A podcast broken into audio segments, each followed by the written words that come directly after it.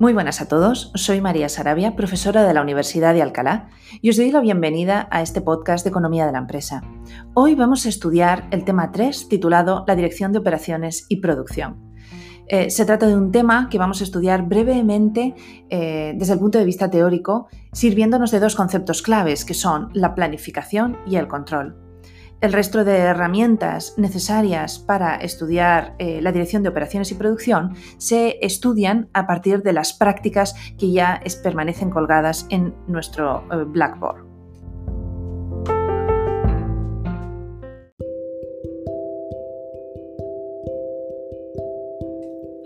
Comenzaremos hablando del concepto de la planificación. Las organizaciones eh, plantean la planificación como una de sus herramientas básicas para la toma de decisiones. Se trata de un proceso que se genera en el ápice estratégico, recordamos a Henry Mintzberg. La planificación tiene distintos horizontes temporales, pero uno de los principales es el que se plantea en el largo plazo. ¿Por qué planifican las organizaciones? Planifican en primer lugar para eh, facilitar la coordinación entre las distintas unidades estratégicas de negocio y recordamos los organigramas, esos organigramas que nos permitían eh, crear eh, departamentos o unidades geográficas o unidades estratégicas de negocio. Planifican las organizaciones para lograr o incrementar el éxito que se plantean. A su vez, planificar significa tener mayores oportunidades para adaptarse al entorno y facilitar el cambio cuando sea necesario. Y sobre todo, eh, planificar contribuye a mejorar los resultados de las tareas directivas, porque una vez que planteamos un objetivo al que, queremos alcanzar, somos capaces de saber eh, cuánto nos queda para alcanzarlo o qué estamos haciendo mal.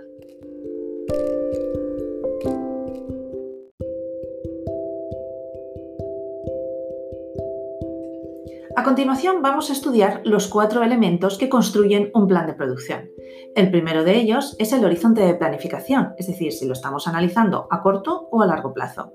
El segundo, la capacidad de producción instalada, ese análisis de los costes fijos y variables de nuestro proceso de fabricación. El tercero, las cantidades a fabricar en cada periodo según la demanda. Y el cuarto, el nivel de los inventarios, ese conjunto de productos terminados y semiterminados que tenemos en nuestro análisis.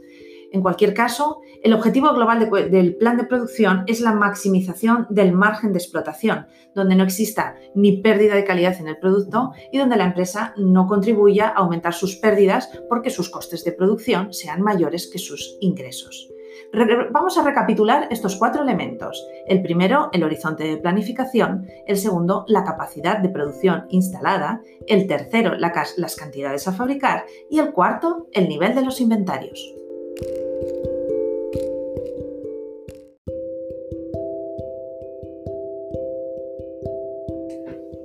El control estratégico es el segundo concepto importante en este tema 3.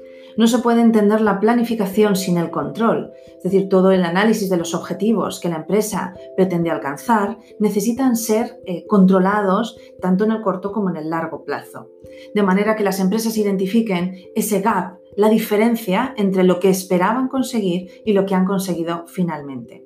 Los objetivos del control, en primer lugar, destacarían la evaluación de la eficacia del logro de este plan estratégico, si se han alcanzado o no esos objetivos y si hay que cambiar algunas mm, planificaciones o, procesos dentro de la organización para que esos objetivos sean alcanzados, la identificación de los resultados en cada nivel, sobre todo en el análisis de las unidades estratégicas de negocio, donde podemos saber si se están cumpliendo eh, las perspectivas de ingresos y de costes, eh, la fijación de la calidad en el número y la cuantía de las desviaciones y por último la implementación de un sistema de alerta o de respuesta temprana que permita que las empresas se adelanten a las circunstancias que puedan surgir del entorno. El control es fundamental. No puede existir ningún, tipo de planificación estratégica sin su control, porque ambas caras de la misma moneda son las que permiten adelantarse y ser proactivos a la hora de tomar decisiones estratégicas.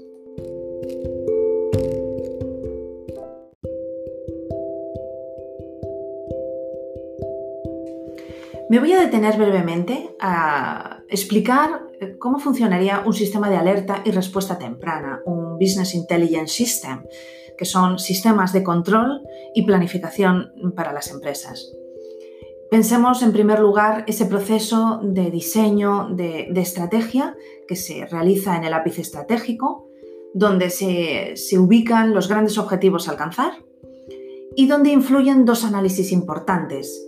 Por un lado sería un análisis externo del entorno, donde identificaremos las amenazas y las oportunidades, y por otro sería un análisis interno, donde la organización es capaz de saber cuáles son las debilidades y las fortalezas de las que dispone, tanto por sus bienes y servicios como por sus recursos humanos. Esos dos análisis, el externo y el interno, nos sirven para saber si la planificación estratégica se está haciendo de manera correcta. Porque todos esos inputs que se reciben, tanto del entorno geográfico donde está la empresa, de las circunstancias económicas, sociales, políticas, así como el comportamiento de nuestra empresa eh, mirando hacia sí misma y hacia sus competidores, ese análisis sectorial, esos dos análisis confluyen para darnos un impacto de nuestra planificación. ¿Lo estamos haciendo bien? ¿Tenemos que recular? ¿Tenemos que mejorar cosas? Eh, esa planificación lo que nos permite es adaptarnos continuamente gracias a los inputs que recibimos de los análisis externos y análisis internos. Eh, esa planificación se va mejorando y se va adaptando al entorno y se adapta a los cambios que son necesarios para luego tener un resultado de control. El control final nos permite eh, replantear la planificación de nuevo, que vuelva como si fuese un eje de retroalimentación al lápiz estratégico para que se identifiquen las cosas que se hicieron bien, las que no se hicieron correctamente, las que son mejorables o las que podríamos habernos adelantado a la toma de decisiones. En cualquier caso, la planificación y el control son dos herramientas fundamentales que teóricamente eh, las hemos visto desde un punto de vista fabril, más bien pensando en fábrica y producto semiterminado, pero que siempre y en todo lugar se aplican también al concepto de los servicios.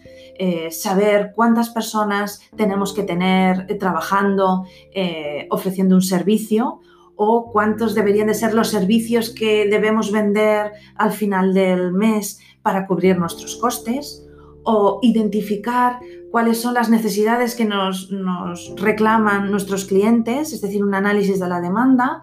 Todos esos inputs se incluyen dentro de estos software de sistemas de alerta y respuesta temprana que nos pueden permitir tomar decisiones eh, rápidas en momentos clave que nos eh, facilitarían la supervivencia empresarial.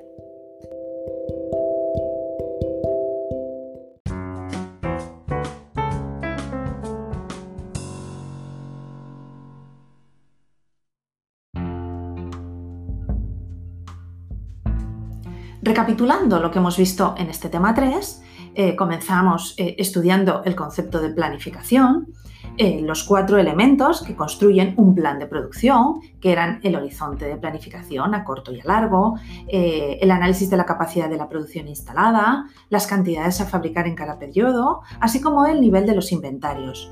Este, estos cuatro elementos del plan de producción han servido para identificar cuál es este concepto de planificación y sumarle el concepto de control estratégico. Asimismo, hemos hecho una breve explicación de cómo funcionaría un sistema de alerta y respuesta temprana y con ello damos por finalizado este breve tema 3 donde solo queríamos dar unas pinceladas teóricas que van a contribuir a ayudar a la parte empírica y al resto de, ejercicios numéricos que, de los que disponéis en nuestra plataforma de Blackboard. Eh, muchas gracias a todos por acompañarnos en este podcast y sobre todo por permitirnos eh, estar a vuestro lado en este proceso de aprendizaje de economía de la empresa. Nos vemos en el próximo capítulo.